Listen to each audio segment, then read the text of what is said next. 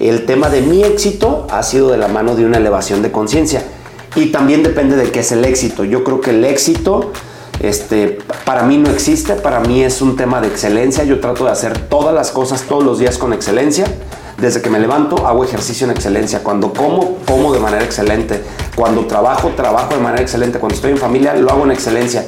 Invariablemente si todo lo que haces lo haces desde la excelencia, vas a llegar a ciertos resultados que la gente va a decir, ese güey es exitoso. Bienvenidos a Real Staters, el primer programa especializado en marketing y ventas inbound de habla hispana. El día de hoy me acompaña Carlos Alvarado, desarrollador inmobiliario con proyectos como Mara Mara, Yemanya, Nerea Living, entre muchos otros. Es CEO de WeCity y actualmente cuenta con una comunidad en Instagram de más de 120 mil seguidores.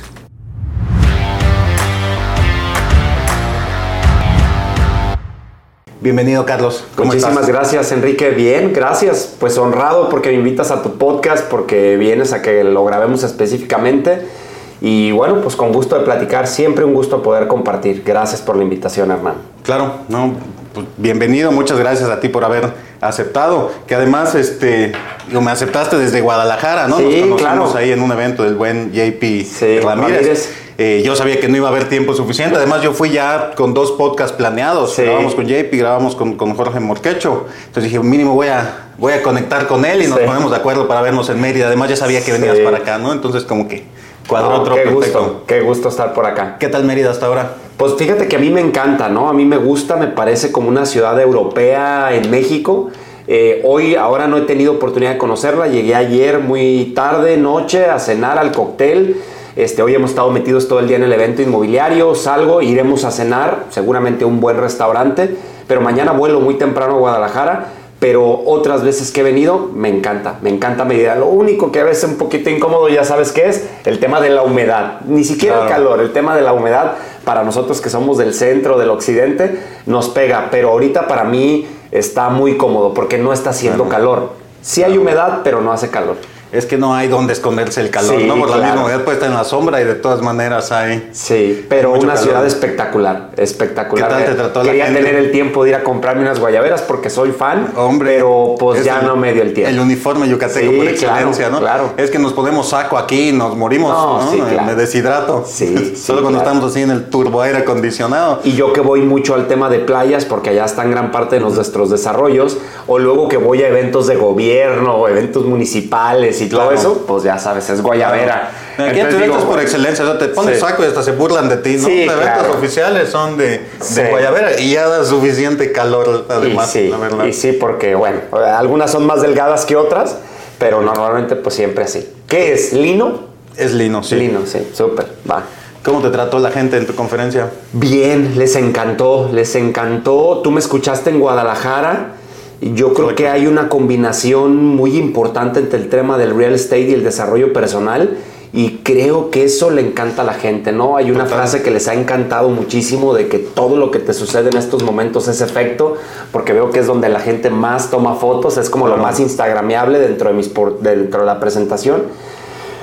Y es eso, ¿no? Yo les digo, ok, ese es Carlos Alvarado y eso es lo que ha logrado. Pero Claro. todo eso es efecto. ¿Efecto de qué? Hay algo detrás de eso que lo causó. Y Claro. esa causa normalmente es mental.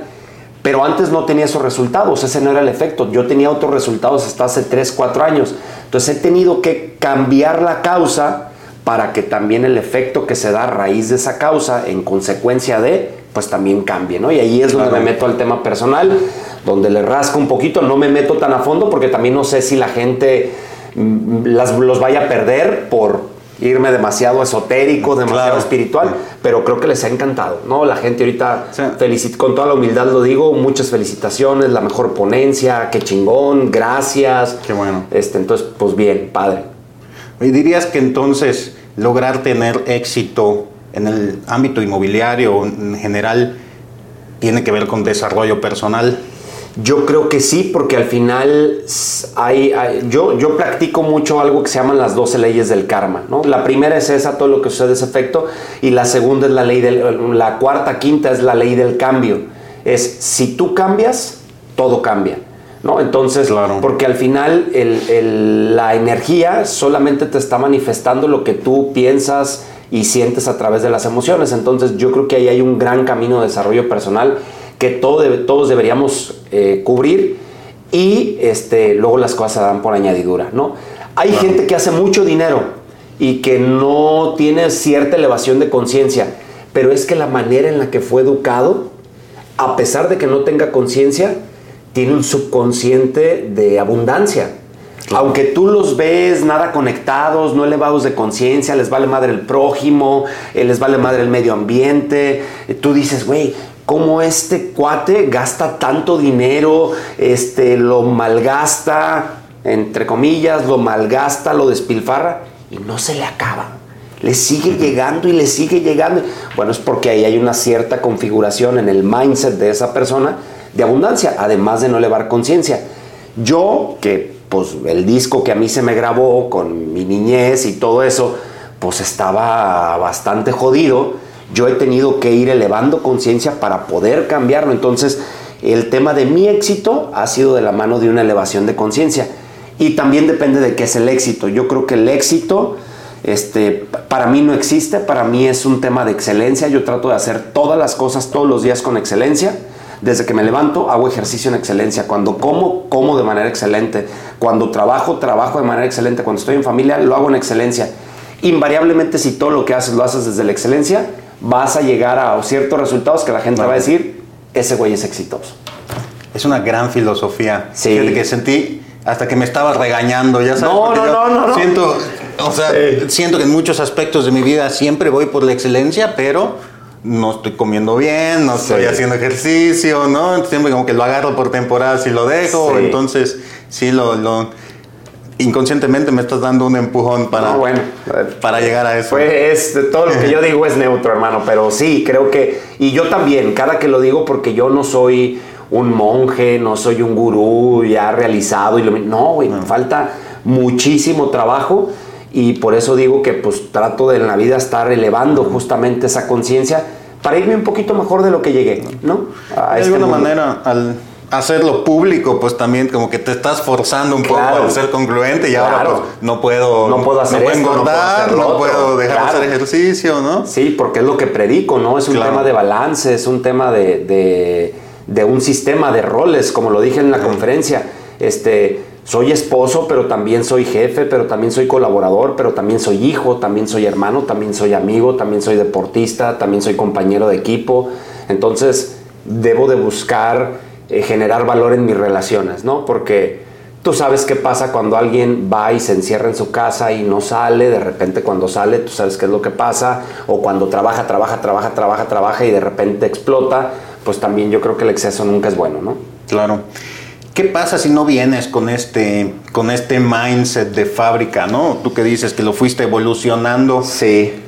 ¿Cuál consideras tú que sería la mejor forma de lograrlo para alguien que no está consciente de esto? Mira, yo creo mucho en el tema de terapia, o sea, de, terapia con un life coach. No necesitas ir con un psiquiatra, este, no necesitas ir este, con un psicólogo por el tema de que estés loco. No, es un tema simplemente de creencias, de mucho que está en el subconsciente y, yo no venía con ese, con ese esquema, lo empecé a agarrar a través de los libros, ¿no? Me empecé a encontrar a Robert Kiyosaki, después a Ronda Vine del Secreto, y luego fue Deepak Chopra, y luego fue Cartol con El Poder de la Hora, ta, ta, ta, y empecé y empecé y empecé, y de repente la vida me empezó a poner a personas que, me guiaban en ese, en ese aspecto, ¿no? Hasta que conocí a mi coach de vida, y bueno, pues ahí es un antes y un después y, eso ha ido avanzando, ¿no? Es que al final la terapia, sí existe esta percepción de que tienes que estar loco para ir a terapia, lo que sea, pero es más un ejercicio, a mi parecer, de introspectiva, ¿no? De hacer como una recapitulación de, cómo te sientes, de las cosas que te están pasando eh, y de analizarlo a profundidad para aprender de estas experiencias. Sí, correcto. ¿Tiene sentido? Y es que luego muchas veces no es lo que nos pasa, sino cómo tomamos lo que nos pasa. Y eso lo escuchamos todos los días, pero creo que a veces no lo logramos comprender. Por ejemplo, pudo, haber sido que yo este, en su momento cuando estaba niño, agarré botella de agua, la abrí y la tiré y la derramé, o vino, café en la alfombra de mi casa y mi mamá me dijo, este, ay Carlos, siempre ese es un desmadre. Güey, eh, en ese entonces, cuando tienes dos, tres años, no tienes raciocinio, no sabes que es algo que dijo tu mamá porque la alfombra le costó cinco mil pesos y ya no se le quita. No, ahí es, los niños se comunican por emociones hasta los siete años. Entonces tú dices, siempre hago un desmadre, siempre hago un desmadre, siempre hago un desmadre. Entonces ya cuando estamos viejos, bueno, cuando somos adultos, pues vas a iniciar un proyecto y adentro, allá, adentro del iceberg, tú lo que se alcanza a ver del iceberg dices, yo puedo, yo sé, he leído libros y la... Pero allá adentro está el, güey, siempre es un cagadero. Es un desmadre. Siempre es un desmadre. ¿Y qué crees? Algo pasa en los proyectos que empiezan a tornarse en caos. Hasta que tú no vas y de alguna manera recapitulas eso, no es que lo sanas y tú dices, güey, pues si solo me lo dijo por un periodo de enojo, de estrés que tuvo mi mamá. Sí, pero fue el cuento que tú como niño te contaste, ¿no? Entonces es, es fuerte, ¿no? Y, y, tiene mucho, mucho trasfondo esa parte de la terapia. Claro.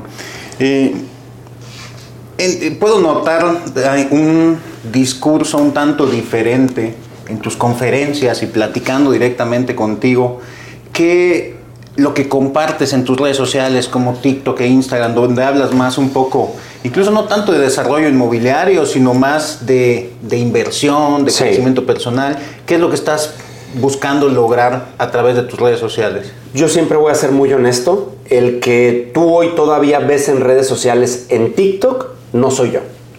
Ese no soy yo.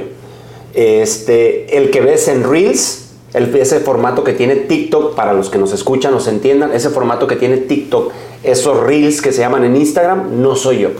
Yo soy el de mis historias. Yo soy el güey que se levanta a las 4 y media de la mañana todos los días, va, hace ejercicio, va, trabaja de 10 de la mañana a 2 de la tarde, come con su familia, toda la tarde está con su familia, lee, toma terapia, eh, hace ejercicio, camina. Ese sí soy yo. ¿Qué estrategia tengo hoy? Porque dices, güey, ¿por qué estás haciendo algo que no eres tú? Es una estrategia de posicionamiento en redes sociales, ¿no? Donde he visto que hoy las marcas, el humanizarlas de alguna manera, tiene grandes beneficios y yo ahorita estoy siendo la voz de mis empresas. Fue una estrategia que tuve durante seis meses de crecimiento exponencial rápido y ahí le paré. Entonces ahora voy a empezar a compartir contenido que realmente soy yo. ¿no? Este par de conferencias de la semana pasada y de esta semana son como el banderazo de salida para esta parte espiritual más real estate que conforman un desarrollo inmobiliario holístico. Súper, y me parece súper importante, eh, pues de alguna manera, diferenciarse, que es lo que creo que estás sí. haciendo, ¿no? Porque, pues en todos los ámbitos, en el inmobiliario, que es donde estamos nosotros, pues todo el tiempo están surgiendo sí. personajes, ¿no? Y todos inician más o menos con esta misma estrategia, ¿no? Sí. Te voy a ayudar a invertir, te, este, te enseño a, a, a invertir en bienes raíces, ¿no? Sí. Eh, entonces me parece muy interesante que estés como tomando otro camino para realmente pues poder seguir aportando y que, claro. que no sea lo, lo, mismo que están haciendo todos. Sí, ¿no? sé que a veces no es lo más viral el hablar de espiritualidad. Obviamente toda la gente quiere saber cómo ganar dinero ya mañana, ¿no? Hacerme desarrollador inmobiliario y hacerme millonario. Eso es lo viral, ¿no? Así como hay chicas que salen enseñando y hombres que salen mostrando su carro y no hay no, cosa más viral que las chicas en bikini y los automóviles, pues el tema del dinero también es muy morboso y es súper viral y un tema espiritual, pues muchos te pueden juzgar de loco este, y puede no ser tan viral. Te digo, eh, hoy doy el banderazo como para enfocarme mucho más en eso. ¿no? ¿Y esta estrategia vino de una agencia o tú mismo decidiste que esa iba a ser la línea? Es que ese sí soy yo, mi Quique, ese sí soy yo.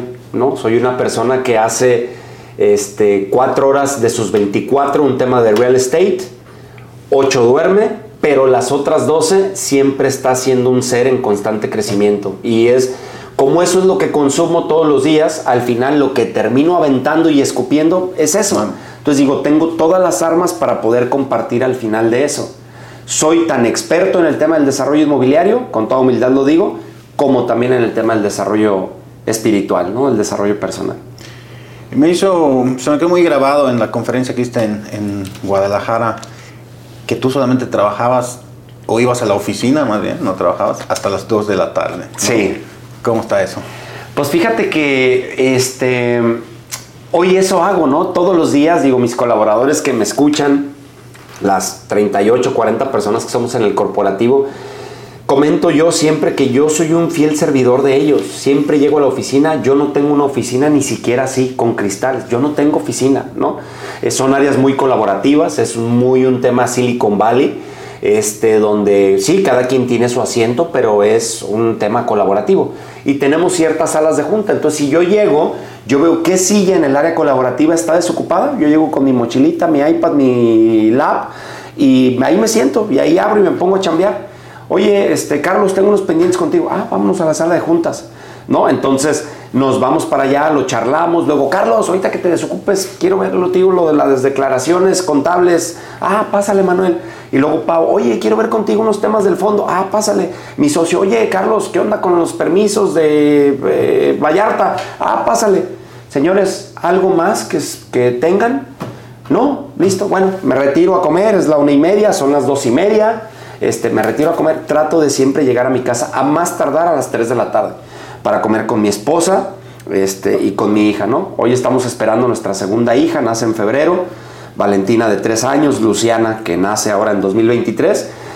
Y, cada vez se vuelve más importante eso, ¿no? Es mi prioridad y creo yo que eso te da la posibilidad de saber delegar y enfocarte y trabajar en lo que realmente importa y va a generar resultados, ¿no? Yo soy el mejor vendedor de, la empresa y les digo como a Messi, güey, a mí déjenme libre, ¿no? Yo, yo, yo no sé operar, no soy buen administrador, no, güey, yo soy buen rematador a gol, yo soy buen vendedor y a mí déjenme, déjenme libre, yo les voy a traer aquí toda la chamba, ¿no? Y, y claro, estoy para ayudarlos por el proceso, la formación que tengo, estoy para ayudarlos en todo, ¿no? Justo era mi siguiente pregunta, ¿no? Entonces tú no operas nada prácticamente, vas a solucionar problemas, a delegar, a asegurarte de que las cosas estén cumpliendo en tiempo y forma, y de ahí Sí. Confiar en el equipo. Yo hoy tengo reuniones mensuales. Bueno, tenemos un Scrum, eh, la, metodología ágil Scrum. Tenemos un Scrum semanal por células de trabajo todos los lunes, este, de 10 a 12 del mediodía, un par de horas donde hay diferentes células de trabajo en las cuales yo estoy y ahí me empapo de cómo van los proyectos, es una vez a la semana, y una reunión mensual de resultados por empresa, donde el líder de la unidad de negocio previamente revisó estados de cuenta, revisó todo el sistema RP donde cargamos la información financiera de la empresa, lo corrobora, eh, coteja estado de cuenta con lo que hay en el sistema que los contadores cargaron, da el visto bueno Finanzas, el CFO hace y emite los estados de financieros, estado de resultados y balance general y estado de flujo de efectivo. Me los mandan cinco días antes de la reunión mensual, que normalmente es como los 15 del mes siguiente posterior. Y yo pues llego como consejero a ver qué está pasando. Oye, Kike, ya con por, información. ¿por qué bajó el EBITDA? ¿Por qué aumentaron los costos de lo vendido? ¿Por qué aumentaron los gastos? Este, Pero a un tema ya meramente financiero de interpretación de estado de resultados, que me considero muy bueno en eso, y es eh, confrontar y preguntar a, a, los líderes de unidad de negocio y ellos tienen que presentar informes y a qué porcentaje van de la meta, etcétera, etcétera, ¿no?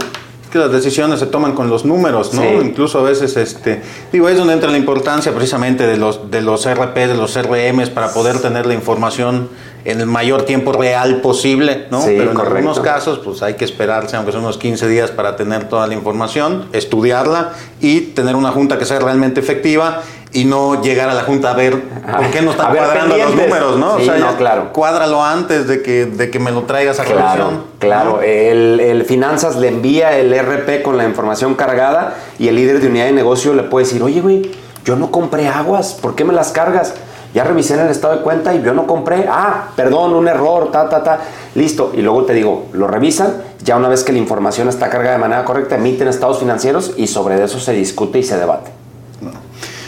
Creo que parte de lo que hablábamos hace un momento, de cómo a la gente le interesa mucho el tema inmobiliario, es porque lo ven como, como una meta, ¿no? Como cuando ya tuviste éxito en la vida o ya la lograste, ya lo lograste de alguna manera, te metes a bienes raíces, inviertes en bienes raíces, compras propiedades, independientemente de que sea como, como negocio o no, ¿no?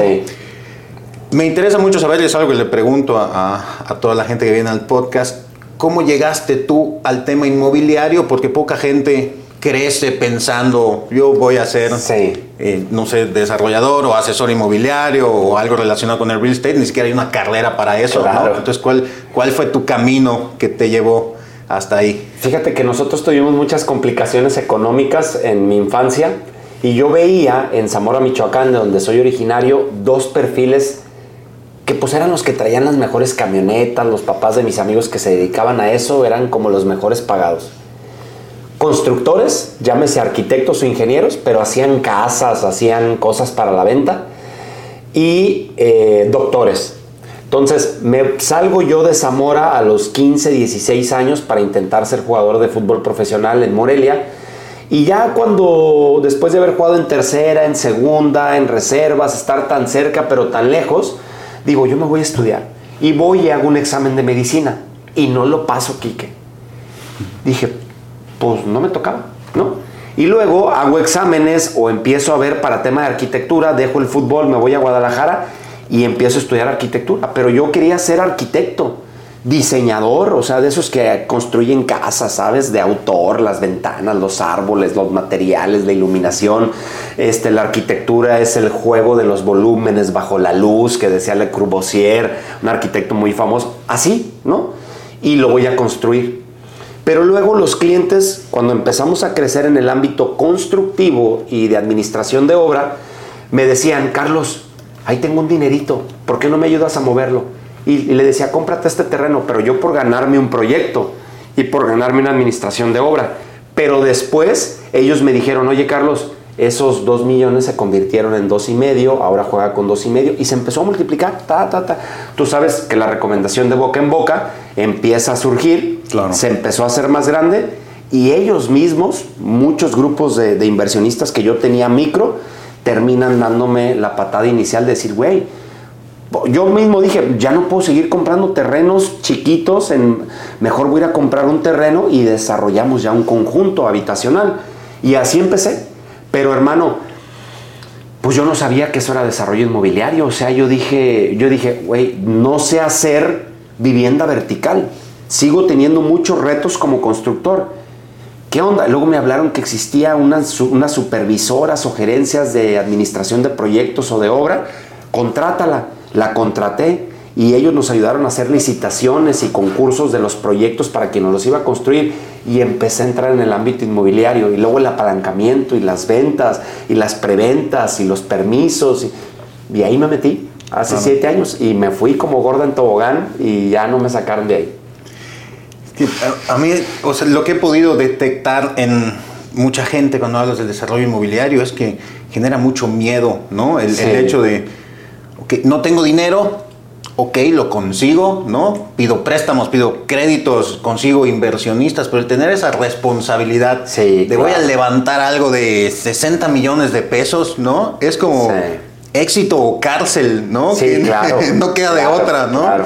Eh, ¿Cómo lograste tú manejar esa, pues esa responsabilidad y esa, esa presión, supongo que eso viene con mucha presión. Es mucha responsabilidad, es mucha y hoy la sigo teniendo, sería mentira si te digo que ya no la tengo, una cosa es que no opere y otra cosa es que no tenga estrés, que no tenga este, un tema de incertidumbre por los proyectos.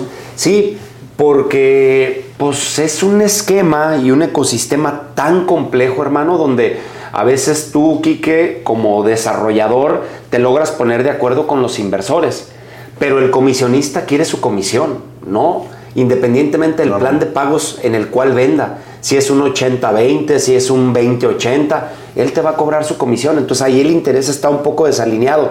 Lo mismo con el arquitecto. Él dice, güey, yo te voy a hacer un proyecto y yo quiero que sea una obra de arte. Oye, sí, pero necesito ciertos estándares para que sea eficiente y mis ratios de aprovechamiento del terreno, de la obra, áreas vendibles, no vendibles. Muchas veces está está mezclado toda esa madeja y, hay, y es el trabajo del desarrollador como ser ese director de orquesta que con esa batuta está más o menos tratando de ordenar todo. Y luego, por si eso no fuera poco, tienes agentes externos, políticos, económicos, eh, locales y mundiales que te pueden afectar, temas de logística internacional, pandemias, costos de materiales, fletes, que, ay cabrón, es, es todo, todo un reto, ¿no? Variación de precios. es muchísimo reto. Hablábamos mucho hace rato sobre diferenciación. Eh, me gustaría que nos contaras un poco sobre la diferenciación de, de WeCity. Sí. Eh, entiendo que tienes este, tus desarrollos vienen con este concepto del desarrollo holístico. Sí. ¿Qué es eso? ¿Puedes contarnos sobre eso? Sí, claro. Mira, eh, por el tema de la vocación que tengo como ser humano, obviamente lo que hemos tratado es de que los proyectos también reflejen eso, ¿no? Mi socio, Alex Valerio, cofundador del grupo de WeCity, también tiene este proceso de desarrollo personal. Entonces somos un grupo muy, muy así, eh, muy enfocado al tema holístico, ¿no? Como de ser balanceados, como de ser íntegros. Y todo eso lo hemos tratado de mandar al tema de los desarrollos porque también veo que las eras van cambiando. Hoy ya no estamos en la era industrial donde tú ganabas a costa de que otro perdieras. Hoy creo que las economías son súper colaborativas. Ya eh, lo digo en, un, este, esquema que tenemos en la empresa, porque a nuestro grupo de empresas le llamamos ecosistema. Eh, hay una que dice ego system, ¿no? Un sistema donde es, pues el ego, soy yo y tú a la fregada y yo veo por mí y listo. Y tachas esa G y la cambias por una, e, por una C y se vuelve este, este ecosistema donde tú sabes hacer algo, donde yo te proveo algo, pero también esta parte me provee algo y entonces todos colaboramos. Y eso es lo que estamos haciendo hoy con las comunidades a donde llegan nuestros desarrollos, tratando de realmente desarrollar, de plusvalizar pero no plusvalizarle la unidad al inversionista que me la está comprando, también al vecino, también al pueblo, también de generar derrama económica, desarrollar y plusvalizar no solo un terreno, sino toda la comunidad. Me parece sumamente interesante lo que me estás comentando. Eh, el tema de la colaboración dentro de la empresa, el tema del que ya las nuevas generaciones no quieren ser empleados, ¿no?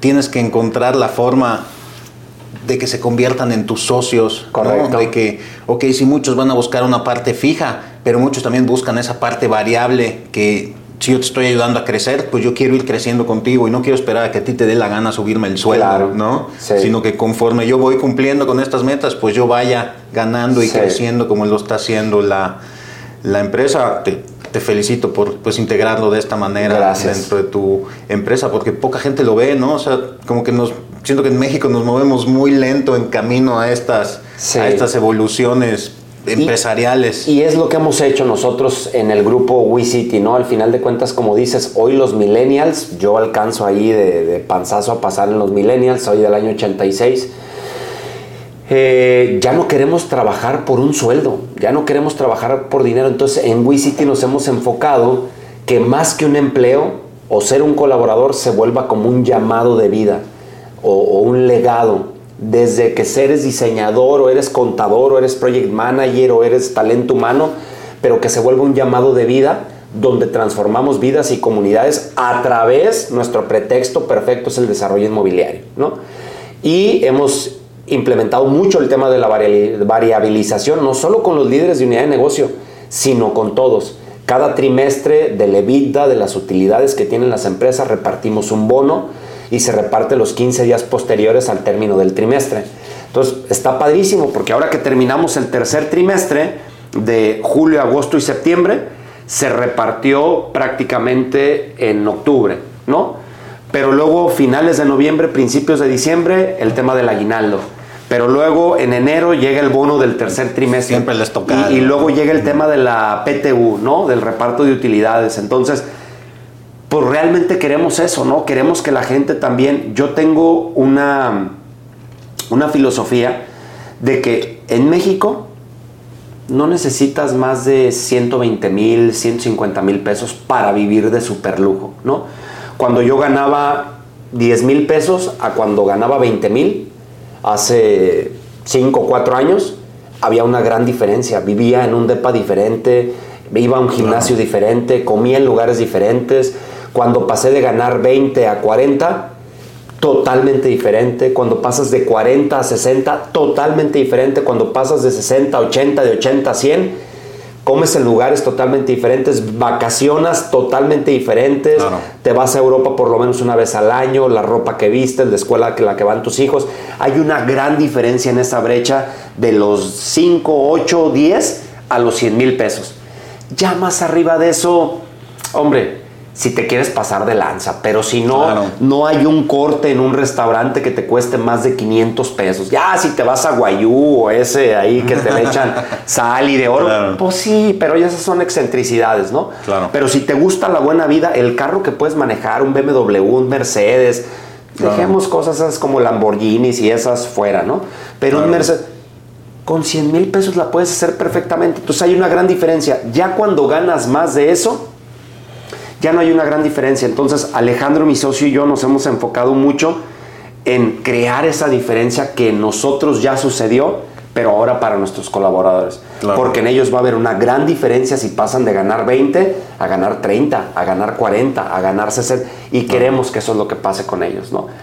El tema tuyo, de 100 hacia arriba, se va a dar en, en añadidura conforme empiezas a hacer que tu gente gane más dinero. El lo tuyo va a llegar, pero en automático. Fíjate que eso ha sido un factor común también en los últimos episodios del podcast, en cómo eh, pues empresarios exitosos como tú que vienen de esta, de esta industria es la manera en la que lo han logrado, ¿no? Haciendo que su negocio sea una plataforma para el crecimiento de los demás. Correcto. Y si los demás crecen, pues evidentemente vas a crecer tú Sí. también, ¿no? Sí, Entonces correcto. repartir el pastel equitativamente entre todos, o no equitativamente, sino eh, de manera justa, ¿no? Sí. Entre las personas que están participando, dependiendo de lo que está aportando cada quien, pues para mí es la mejor forma de llevar un negocio, ¿no? Sí, correcto. Y al final, el hacer empresa, que a mí me encanta, eh, para mí las empresas deben de ser al interior más que, claro, tienen que ser rentables y esa es su razón principal de existir. Claro. Pero para mí tienen que ser instituciones educativas, lo decías ahorita.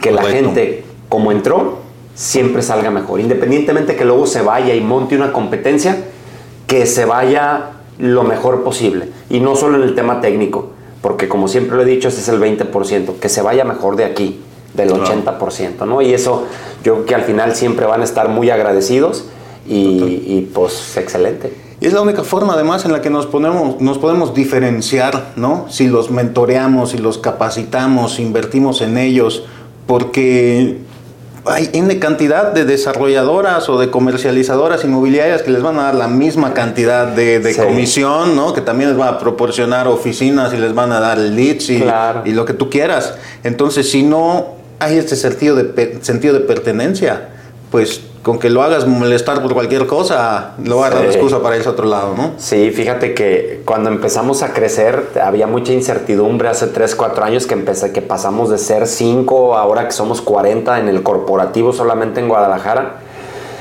y se hacían análisis de clima organizacional y la gente ganaba menos que el promedio y se quedaban y se, se la rifaron por nosotros, Enrique, o sea, se la rifaron. Este, yo tenía un sueldo de 20 mil pesos, hoy actualmente tengo un sueldo de 50 mil pesos y mi gente se la rifaba, güey. Y estaba y le decía, ¿por qué estás en City? Si tu sueldo es por abajo del promedio, por la visión.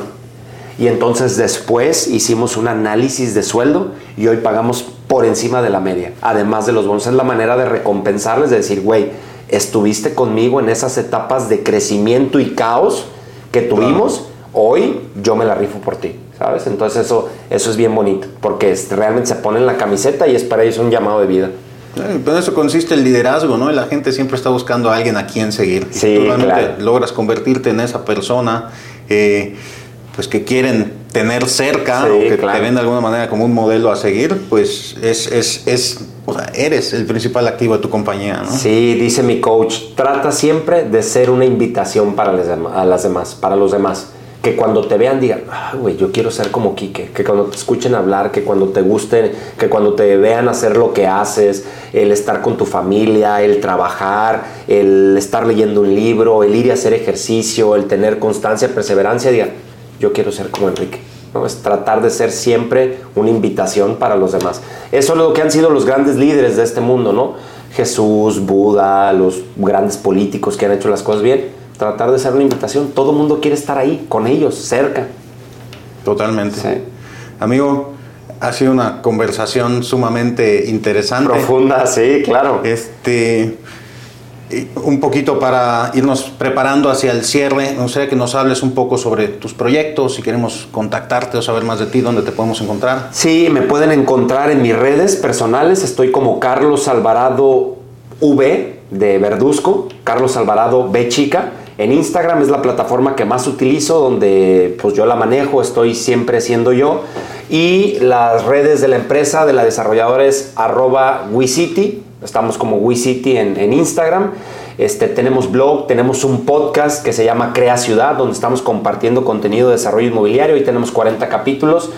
Y bueno, pues nada, amigo, gracias a ti por la invitación. Gracias, de verdad que lo valoro mucho y sé que el venir y, compartir un poquito, eso me hace irme a dormir hoy en la tarde, en la noche, este, pues contento, ¿no? Porque pues trato de compartir un poco mi visión y sé que seguramente en tus eh, escuchas, pues algo de valor se habrá generado y yo con eso me doy por bien servido. Te lo agradezco muchísimo, yo la verdad siempre he admirado mucho a la gente como tú que aunque no tenga la necesidad, pues comparte esta información, ayuda a los otros a que también lo logren, ¿no? Sí. Eh, entonces, muchas gracias por haber estado aquí. pues gracias a eh, ti. No me queda más que recordarle a toda la gente que nos está viendo y escuchando eh, que nos ayuden a compartir estos, estos episodios para que podamos seguir teniendo invitados de calidad como Carlos, que nos ayuden a llegar a mucho más gente. agradecerles por estar aquí siempre. Ya no sé si tú lo sabes, pero el, podcast empezó desde 2019. Ha tenido. fuiste pionero. Sí, ha tenido sus pausas, eh, pero llevamos más de 150 episodios. Eh, y bueno, tuvimos pausas que nos generaron un poquito bajar el alcance, pero ya nos estamos, ya nos estamos recuperando. Eh, y pues gracias mucho a la gente que nos, que nos está escuchando, que nos está compartiendo. Y por último, agradecer también a nuestro patrocinador, Futura Capital. Ya saben que se están buscando propiedades aquí en el sureste del país. Pueden ingresar a futuracapital.mx y allá van a encontrar todo lo que ustedes necesiten. Muchas gracias, nos vemos en el siguiente episodio. Hasta la próxima. Gracias. Chao.